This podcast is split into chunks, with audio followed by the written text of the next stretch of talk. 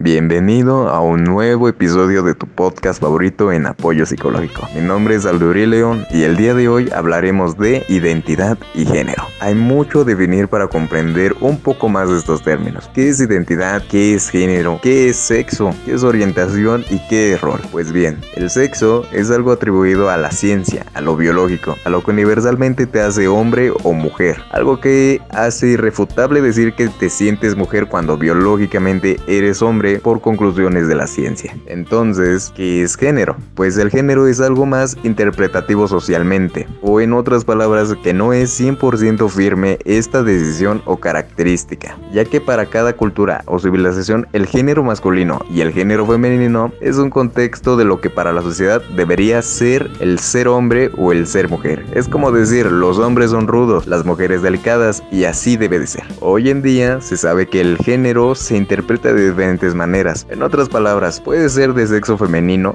pero como en la sociedad vistes como un hombre, hablas con tono grueso y con palabras fuertes, eres ruda, trabajas en la construcción o X trabajo que según la sociedad es solo para hombres, pues entonces será una persona de sexo femenino pero con un género masculino, ya que la sociedad te percibe con aspectos y o comportamientos que para la sociedad es de alguien masculino. La identidad. Identidad es como te identificas tú mismo o misma como persona, a base del constructo social. Ahí es que tú misma te juzgas cómo te identificas, si como hombre o como mujer. Pero irónicamente, esto es un constructo social, el cómo te percibes a ti misma igualmente. Tal vez suene un poco complejo todo este aspecto para las personas que apenas están escuchando acerca de estos temas, pero en resumen, sexo es definido por la ciencia, por los cromosomas, los genitales y las hormonas. Y en cambio, el género es definido por lo que para la sociedad es ser hombre o ser mujer. Por eso, una persona es transgénero y o es transexual. Transgénero es cuando tiene genitales de hombre de nacimiento, pero se siente mujer y le dice a la sociedad que es mujer, aunque cuando su sexo es masculino. Y transexual es cuando nace con genitales o cuerpo de hombre, pero ahora ya tiene cuerpo de mujer. Y por último, el rol. El rol es casi lo mismo que el género.